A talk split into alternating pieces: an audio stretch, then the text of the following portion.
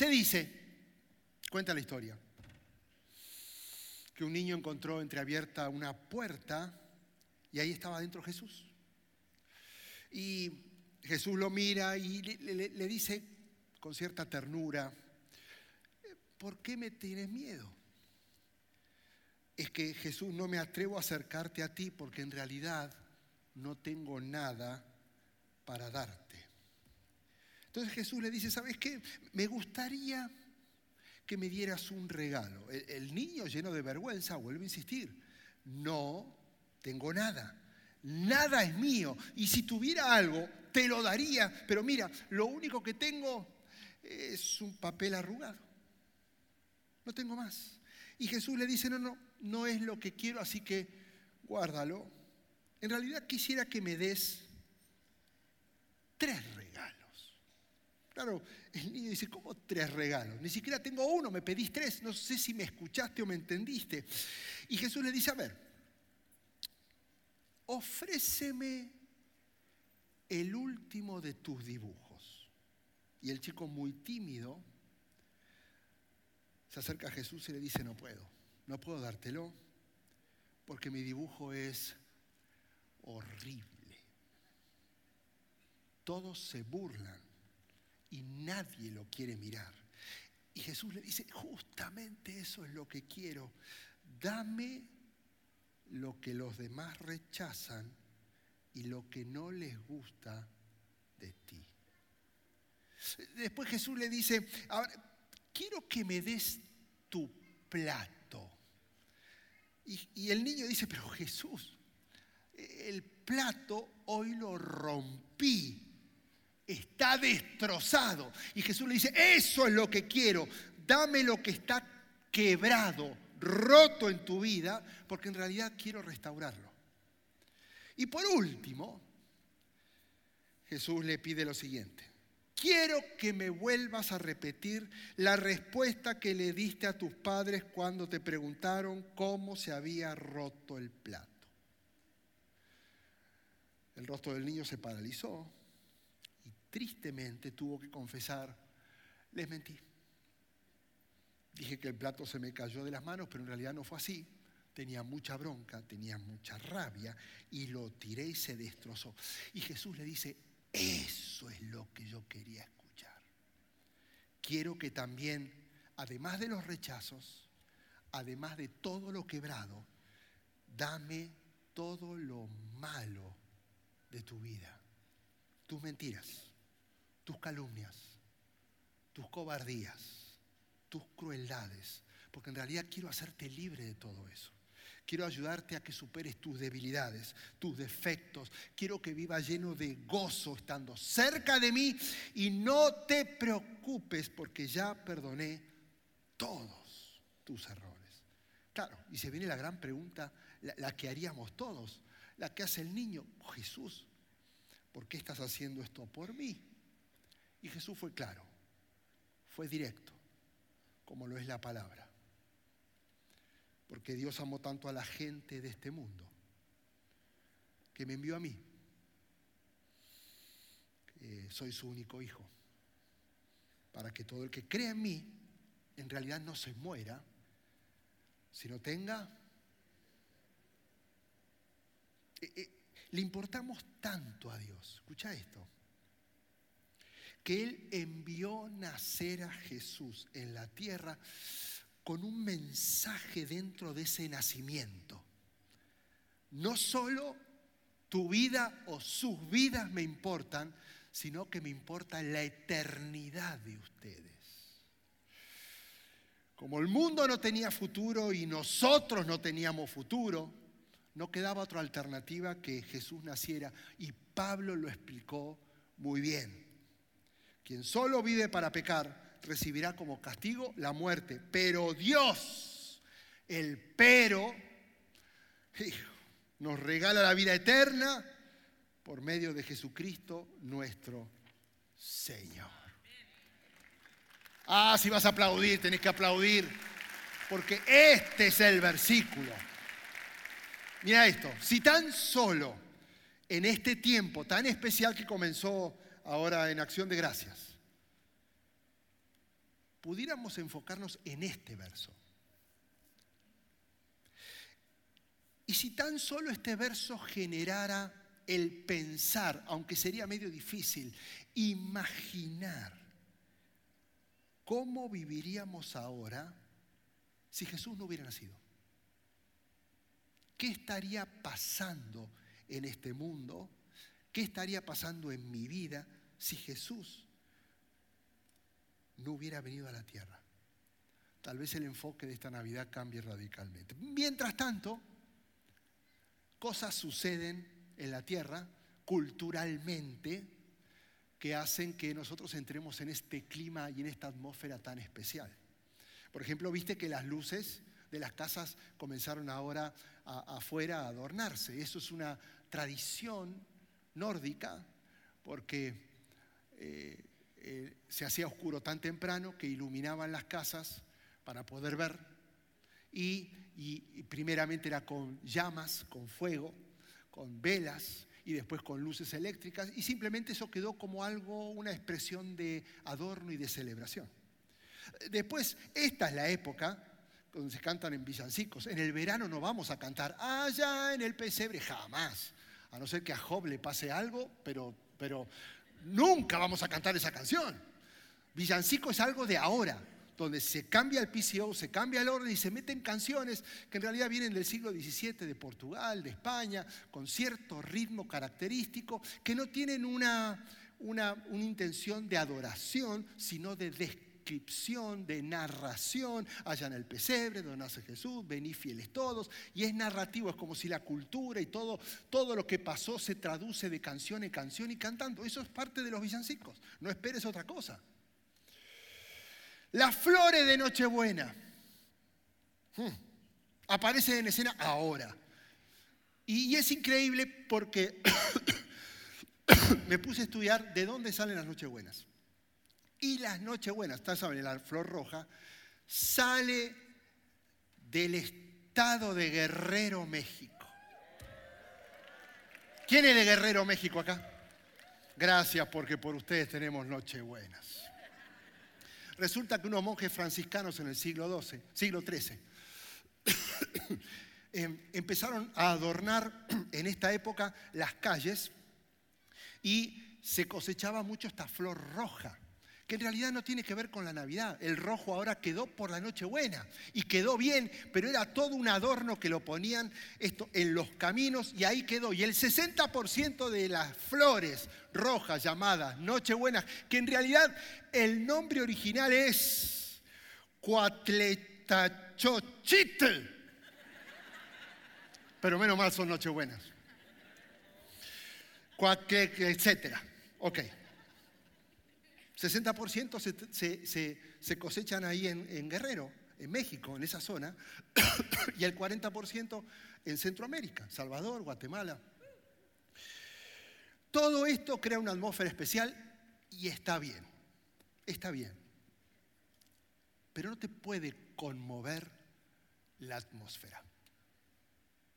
No puede conmover tu espíritu. Ay, qué lindo. Ay, la música. Ay, los eventos. Ay, las luces ni siquiera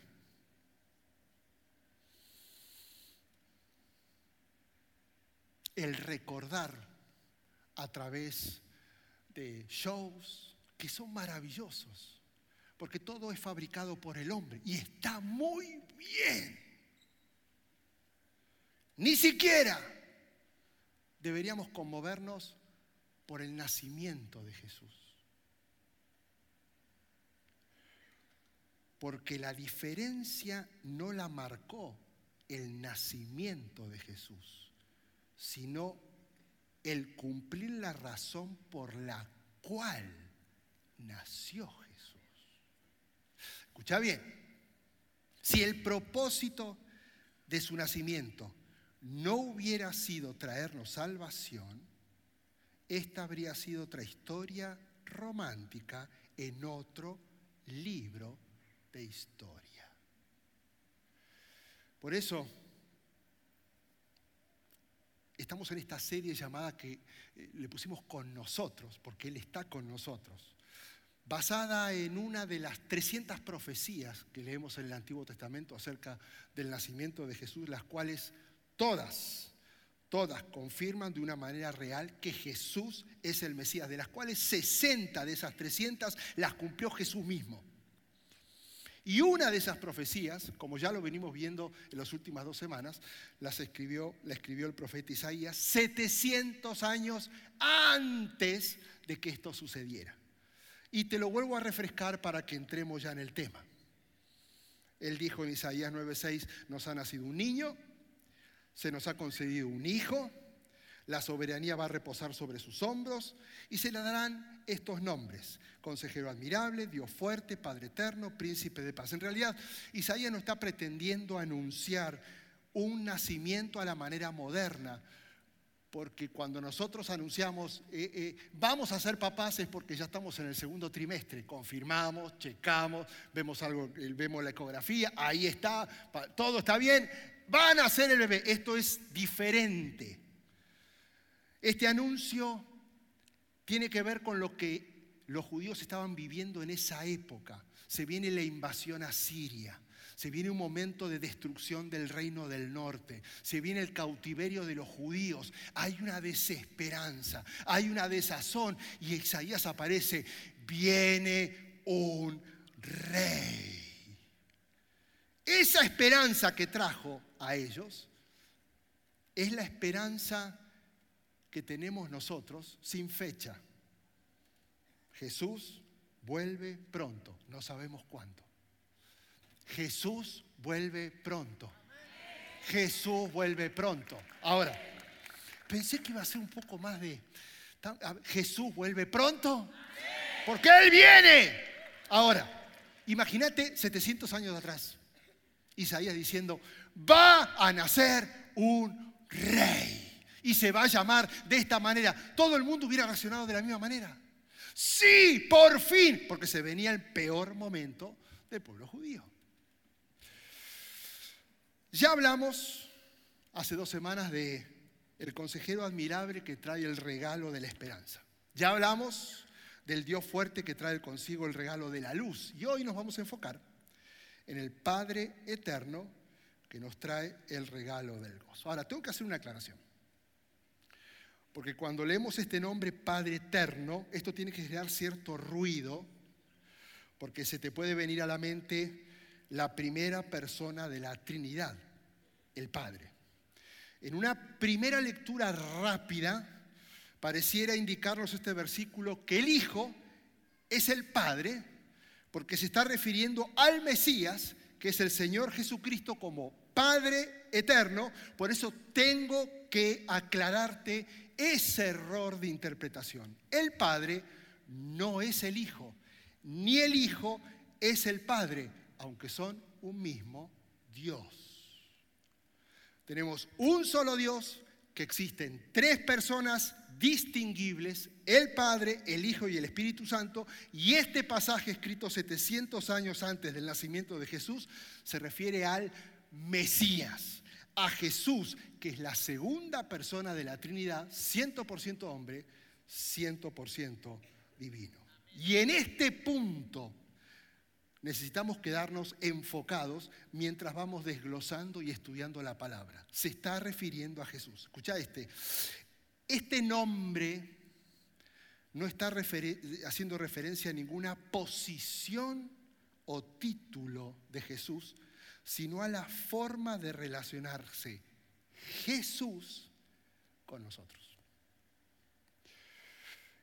Y es interesante, escarbándole un poquito, por qué pudo haberlo llamado Padre, que en aquella época todos los grupos que se formaban, viajeros, tribus, comunidades, familias, debían tener un padre designado como cabeza de grupo, era todo muy patriarcal, donde él los guiaba y todos lo seguían. Por eso, si vas a Génesis, vas a leer que Jubal es el padre de todos los que manejan el arpa y los panderos. Porque él fue el primer músico y los designan el padre, el que siguen, porque era una orden patriarcal. el Mesías, el rey anunciado, el que está anunciando Isaías, va a tener rasgos paternales. Pero esto no es normal, porque un rey nunca tenía rasgos paternales.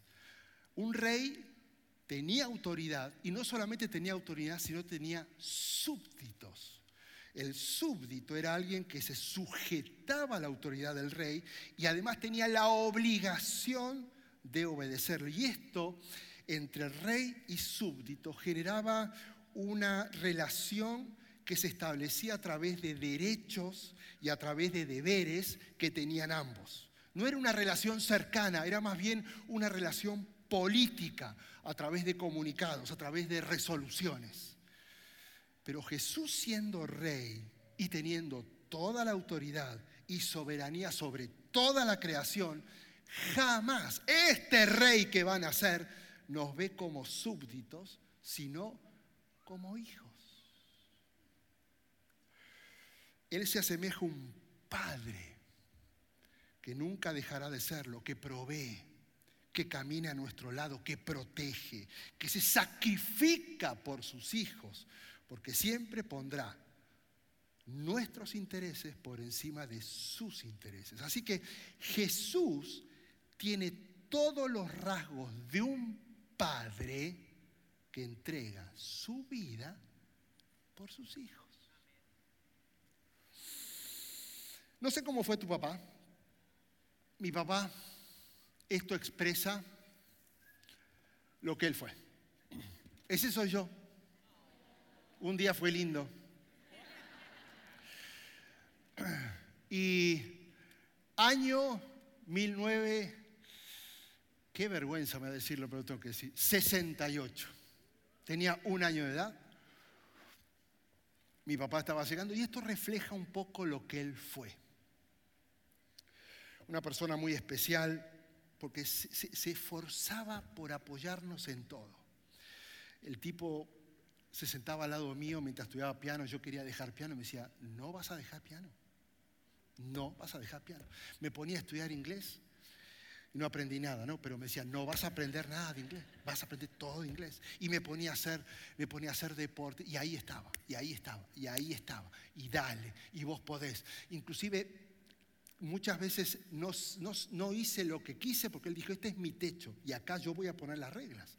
Y me invitaban a eventos deportivos o musicales los domingos, me decía, la iglesia, es la iglesia, y dando, pero siempre con un cuidado y yo me sujetaba a él, pero siempre sintiendo ese abrazo de padre. Pero un día, Dios se lo llevó, se fue. No fue, me hubiera encantado disfrutar un poco más a papá. Cuando yo apenas cumplí 21 años, él murió de cáncer y se fue.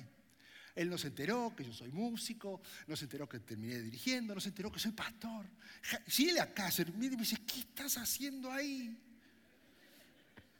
No se enteró. Lo que tengo de él son recuerdos de cómo me abrazó, recuerdos de cuánto me amó, cómo me cuidaba, cómo me apoyaba, de la manera que él se esforzaba por proveer inclusive era impulsivo. De repente iba bien en el piano y se aparecía con un piano de cola. Y a mamá no le decía, porque mi mamá era muy calculadora, ¿qué estás haciendo? Y yo lo veía discutir y él me dice, le traje un piano al nene, ¿cómo que no me decís? ¿Y con qué lo pagaste? O esos temas de ellos, ¿no? Y ahí tenía, o sea, él, dale, dale, dale, que nada te detenga. Pero se fue. Jesús, el niño que nació de María, la parte terrenal, pero que es el Hijo concedido por el Padre, la parte divina. Nos ama como hijos, pero acá está la diferencia, para siempre. No vivimos de recuerdos con Jesús. No vivimos diciendo, ¿cómo me hubiera? No, porque Él sigue presente. Y, durante todo su ministerio terrenal, vemos en el Nuevo Testamento una y otra vez ejemplos de ese rasgo paternal que tenía Jesús. Uno de ellos, de los más significativos, es Juan 14. El Señor se está despidiendo de sus discípulos. Es una noche difícil para él, de las más difíciles, o la más difícil. Está a pocas horas de ser entregado, va a vivir sufrimientos indescriptibles, horrorosos, porque en realidad está a punto de cumplir la misión por la cual nació. Porque Él nació para lo que sufrió. Él estaba listo para ese momento. Y aún en esos momentos de tanta tensión, se está enfocando en dar palabras de consuelo, ánimo y esperanza a sus hijos, a sus discípulos, que en realidad los está viendo como si fueran cercanos de él, sus propios hijos. Y esto que hizo Jesús es algo que un padre haría por cualquier hijo.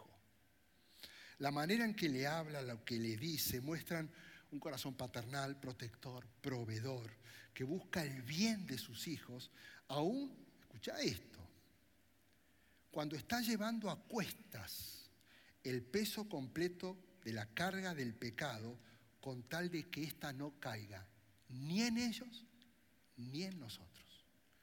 Y les dice de una manera tan tierna, en su peor noche,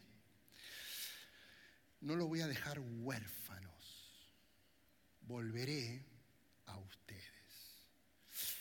El Mesías, nuestro Mesías, no se está comportando tal vez como un padre terrenal, tal vez como tu padre terrenal. Tu padre tal vez te dejó huérfano, aun cuando él estaba vivo. Tal, vez se aseguró de tu vida, aun cuando estaba en el mismo techo. A lo mejor te ignoró, a lo mejor te descuidó. Jesús, el Mesías, en su rasgo paternal de Padre Eterno, promete que no nos va a dejar jamás sin su cuidado, protección y provisión. Y justamente en este pasaje, que lo quiero desglosar rápidamente, porque estoy sentenciado que no puedo eh, alargarme mucho, quiero ver tres acciones que muestran a Jesús como Padre para siempre. Tres acciones que nos van a asegurar que no estamos huérfanos que Jesús existe, que Jesús es el Mesías y es el mismo que fue profetizado por Isaías. ¿Está listo? primer lugar, el Mesías, ese que profetizó, Jesús, es como un padre que da confianza. Mira lo que les dice. No se angustien. Confíen en Dios y confíen también en mí. Recordemos que está en, sus, está en sus últimos momentos. Él está con los discípulos y ya le dijo que uno de ellos se los va a entregar. Y y, va a comenzar este momento tan difícil de sufrimiento y, va a ser traicionado. Y además ya les dijo que lo van a dejar solo. Los discípulos están pensando un poco egoísta. Yo, yo me identifico tanto con ellos porque están a punto de pensar y de enfrentar confusión, angustia, incertidumbre. Nos vamos a quedar solos. ¿Qué va a pasar ahora? Y esto nos pasa a vos y a mí y nos genera tanta preocupación, tanta tensión. Y como un padre que se preocupa por sus hijos, él les está diciendo en quién deben poner la confianza, en dónde deben cobijarse y a quién tienen que aferrarse. Confíen en el Padre. Él dice, confíen en el Padre, le da lugar al Padre pero también confíen en mí, que los amo como un padre que los entiende, que sufrió y sufre como ustedes, que vivió y vive como ustedes, que tuvo necesidades exactamente igual que ustedes. Cuando mi papá me decía, tranquilo, acá estoy, para mí era todo diferente. Yo era de ponerme muy nervioso tocando el piano en los conciertos, de chiquito. Y pasaban dos cosas. Iba a empezar el concierto de piano y él me decía, me voy a sentar en este lado, en esa silla, me miras y relájate. Y para mí era empezar a tocar el piano, mirarlo, y me decía, ya. Ahora, empezaba a tocar el piano y los nervios me traicionaban y me frenaba. Y me, me, paralizaba. Y yo tenía que buscar, ¿dónde estás? Acá estoy. Y me hacía. Era la presencia del Padre. Me decía, tranquilo, no te angustia. Me acuerdo que si me miraba jugar al tenis, él me decía, me voy a poner ahí y yo te voy a decir dónde la tenés que tirar. Y yo iba estaba sacando y me decía, ahí. Y yo le decía, porque papá estaba ahí.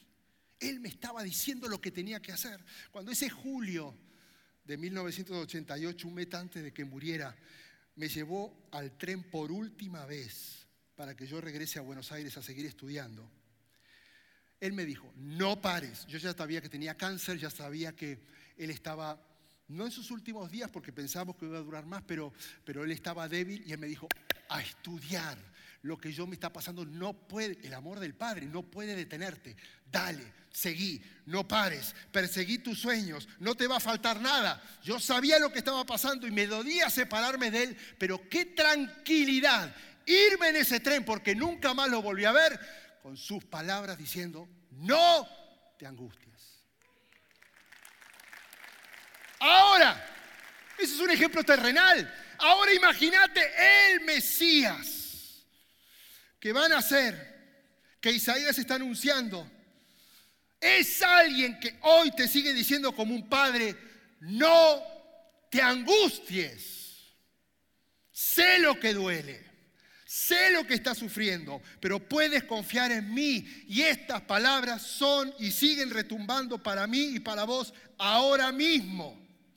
Nuestro rey al que servimos, al que debemos lealtad en su calidad mesiánica de Padre para siempre, nos provee protección eterna. Por eso, no te angusties. Hoy Jesús te regala el gozo de su presencia en medio del dolor. Escúchame bien, no estás huérfano, aunque te sientas huérfano. Segundo lugar, el Mesías es como un padre que provee una casa. Mira lo que les dice, acordate, son, eh, él en el momento como sus hijos. Y les está diciendo ahora, en el lugar de mi padre, se está yendo, ya sabe, la última noche hay muchas viviendas. Si no fuera así, les habría dicho yo a ustedes que voy a prepararles un lugar así. Y si me voy y se lo preparo, vendré para llevármelos conmigo. Y eso nos incluye. Y así ustedes tendrán, estarán donde yo esté. Convengamos que todos los que somos padres intentamos de la manera que se pueda, de dejarle un poco de patrimonio a nuestros hijos. ¿no? Eh, compré el carro y ahora quedó viejito pues, para que arranque el hijo. Eh, no, eh, está la casita, me fui para otra, pero esta para, para que arranque. Ahora la rento, porque lo que queremos nuestros hijos es arranquen, arranquen. Jesús se fue al cielo para prepararnos para que arranquemos en el cielo. Él está preparando todo porque nos está esperando. Jesucristo se despide de sus discípulos, de sus hijos, y les está prometiendo como un padre a sus hijos una casa segura donde van a vivir para siempre con Él. Él fue a preparar un lugar a la casa del Padre. Por eso podemos tener la seguridad de que vamos a estar en donde Él está. Cuando una familia judía, y esto es muy interesante, se agrandaba, papá, mamá, sus hijos, uno de los hijos se casaba y había familia extendida, los hijos no se iban, eh, porque los hijos tenían la obligación de seguir cuidando a papá y mamá. Entonces se iban agrandando los cuartos. Entonces, la casa central era de los padres y ahí se fue extendiendo y nacieron los nietos y se agrandaban cuartos y cuartos y cuartos y cuartos. Escucha bien, Jesús se fue a la casa del Padre a prepararnos un lugar al lado de Él y está agregando cuartos para que estemos juntos para siempre. Por eso Jesús hoy te regala el gozo de su presencia eterna, porque tu casa y mi casa son parte de su casa.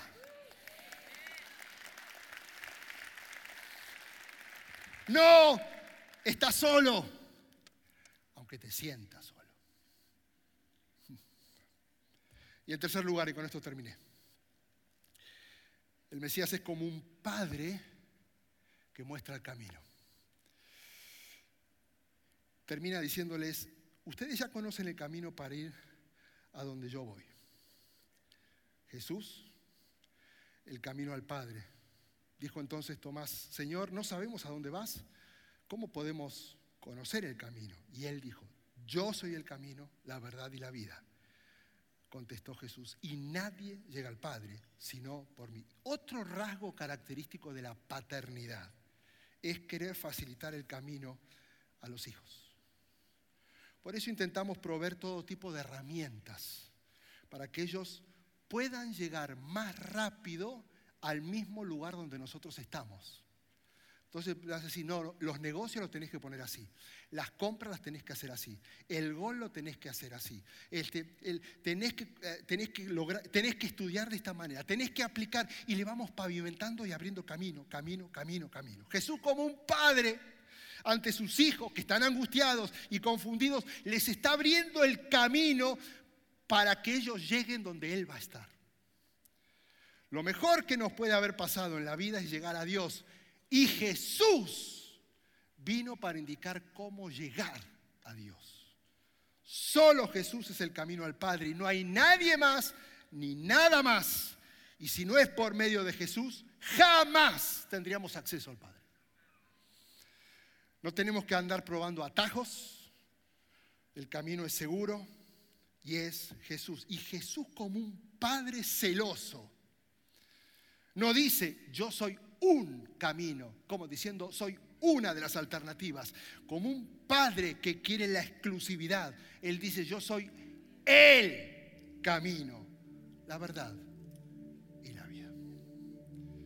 Por eso Jesús con amor paternal te regala el gozo de su presencia, asegurándote algo porque lo que te regala es producto de lo que sucede al regalarte el gozo.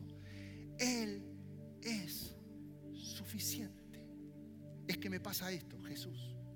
Es que no sé cómo hacerlo, Jesús. Es que cómo voy a... Jesús. Él es suficiente. No es lo que hagas. No alcanza con obras. Jesús es el camino que por gracia sin importar lo que estés viviendo, alcances salvación. Él te ama tanto como un padre que se hizo cargo de todo lo malo.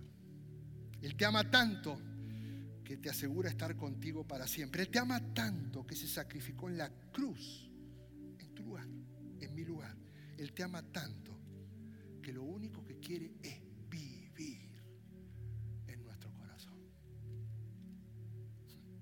tus ojos. Gracias por participar del servicio a través del Internet. Esperamos que la experiencia de hoy haya alentado y desafiado su mente y corazón. En Champion Forest nos apasiona ayudar a las personas a conocer a Dios, a crecer en su relación con Él y con los demás, mientras todos como cristianos hacemos una diferencia en el mundo. Nos encantaría tener la oportunidad de hablar y orar con usted le invitamos a que ingrese a championforest.org diagonal conectar para que podamos estar en contacto. Y por supuesto, esperamos con ansias el momento de poderles saludar en persona en una de nuestras sedes. Que Dios le bendiga y tenga una semana llena de la presencia del Señor. Nos vemos pronto.